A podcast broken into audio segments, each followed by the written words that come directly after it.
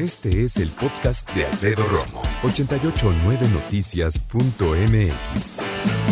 Las mujeres han vivido roles paternales, ¿no? Del patriarcado. Y en algún momento no han tenido de otra. Porque si bien celebramos la vida de muchas mujeres que lucharon por emanciparse primero como mujeres y después como movimiento eh, femenino o feminista incluso, bueno, hoy hay mujeres que siguen viviendo así, lamentablemente. Si te identificas, no te preocupes, porque es una ola, ya deja tú de tu abuelito y de tu papá, es una ola de siglos, de generaciones y generaciones y generaciones que representaron siglos de humanidad en el que se pensaba, se determinaba que la mujer al casarse tenía que dedicarse al hogar y atender a niños y al esposo. Y prácticamente no tener ni un minuto de descanso. Es más, incluso en algún momento no tener derecho al descanso. Y creo que es importante hablar al respecto. La organización IPAS, la cual es una organización internacional sin fin de lucro que quiere acompañar y apoyar a mujeres en su intento de ejercer derechos, reveló un estudio bien interesante sobre cómo están educando a las niñas en cuanto a las tareas del hogar en México.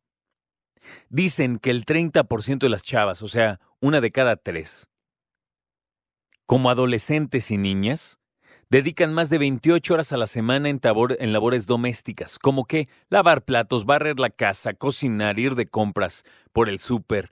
Son actividades que, claro, son necesarias, pero que deberíamos hacer todos, hombres y mujeres. No nada más mujeres.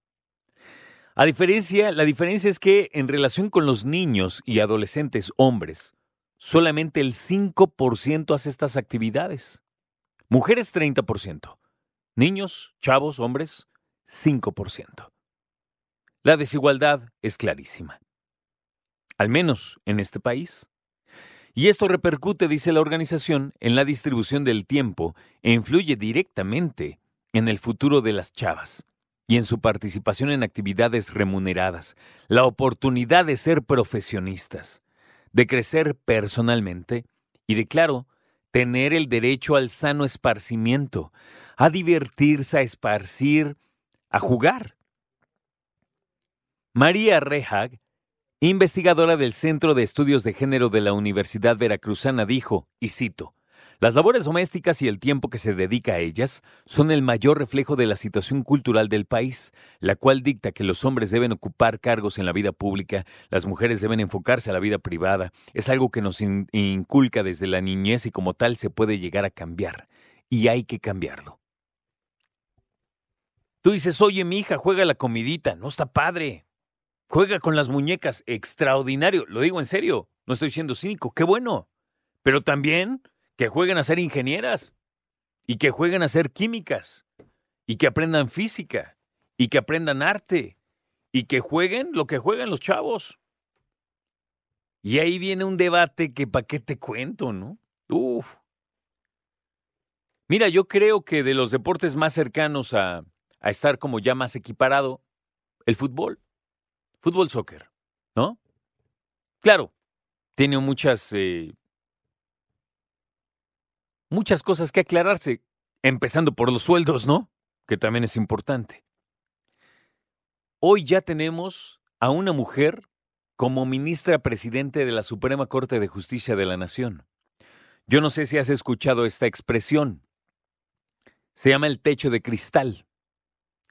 ¿A qué se refiere? A que, si lo aplicamos en las mujeres, la cantidad de mujeres que le echan ganas, que se preparan, que son trabajadoras muy inteligentes, y que tocan ese techo de cristal en donde dicen es que ya no puedo seguir creciendo. Y los hombres dicen, no, pues créesele, pero como es un techo de cristal, es una metáfora, ¿sabes? Es como decir, pues yo puedo ir para arriba, pero hay algo que me detiene que no lo veo. Se llama hombres. Se llama patriarcado. Se llama paternalismo.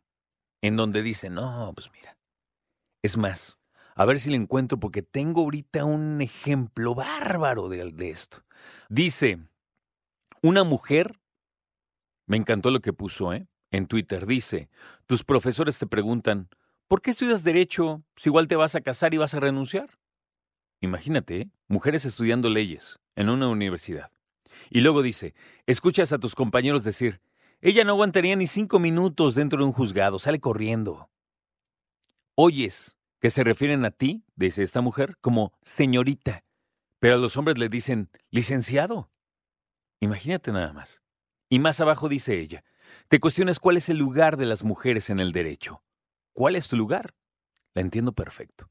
Y luego agrega, de repente llega la primera mujer presidenta a la Suprema Corte de Justicia de la Nación y empiezas a entender que el derecho siempre fue para ti, que este también es tu lugar, siempre. Imagínate nada más. Lo que inspira que una mujer llegue a un puesto tan importante. Y muchos decimos, oye, es que ya las mujeres están avanzando. Sí, sí, sí, tenemos una jefa de gobierno, maravilloso, y lo digo en serio, por supuesto. Una ministra presidente, qué bueno, pero necesitamos que sea no nada más en las altas esferas, en todos lados. Yo te digo algo, a mí me enorgullece mucho. Yo tengo jefas también, mujeres. Me llevo increíble, por supuesto que las respeto y por algo son mis jefas. Y mi deber es apoyarlas, además de que quiero porque las aprecio, ¿no? El mundo liderado por mujeres a mí me parece mejor en muchas cosas también. Pero lo importante es que esto sucede en todos los niveles. Y este estudio que te acabo de decir tiene mucho que ver con lo que tú quieres que logren tus hijas que no les pongas techos de cristal en su mente, que jueguen a la comidita. Y también muéstrales después todo lo que pueden hacer y jugar, y aprender y crear. Tú como papá, mejor que nadie, tiene mucho que hacer al respecto. Escucha a Alfredo Romo donde quieras, cuando quieras. El podcast de Alfredo Romo en 889noticias.mx.